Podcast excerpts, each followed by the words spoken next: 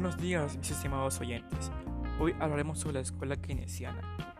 Su principal exponente fue el señor John Keynes. Su teoría significó e influyó en las políticas económicas seguidas por los países occidentales después de la Segunda Guerra Mundial. Antes de la teoría de Keynes, el pensamiento económico dominante en aquella época era que la economía existe en un estado de equilibrio, lo que significa que la economía consume lo que produce porque las necesidades de los consumidores son siempre mayores que la capacidad de la economía para satisfacer esas necesidades. Por tanto, se decía que los individuos producen y consumen lo que ellos han fabricado o para venderlo y así comprar algún otro producto.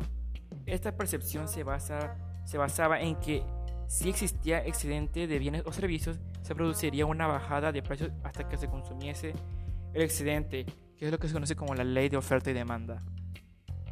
La teoría de quienes anuló todo este pensamiento de aquella época, defendiendo que el desempleo no es producto de una pereza, sino es el resultado de una deficiencia estructural en el sistema económico.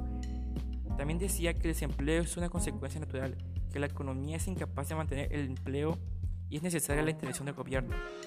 Se trata de ejercer de poder a las instituciones para controlar la economía en las épocas de crisis para así tener un mejor presupuesto lo que esto significa es que las empresas o instituciones deben de hacer un aumento en el empleo y también, por supuesto, un aumento de gastos en forma de inversiones públicas y privadas. Esto ha sido todo por hoy. Seguiremos con más en el próximo podcast. Suerte.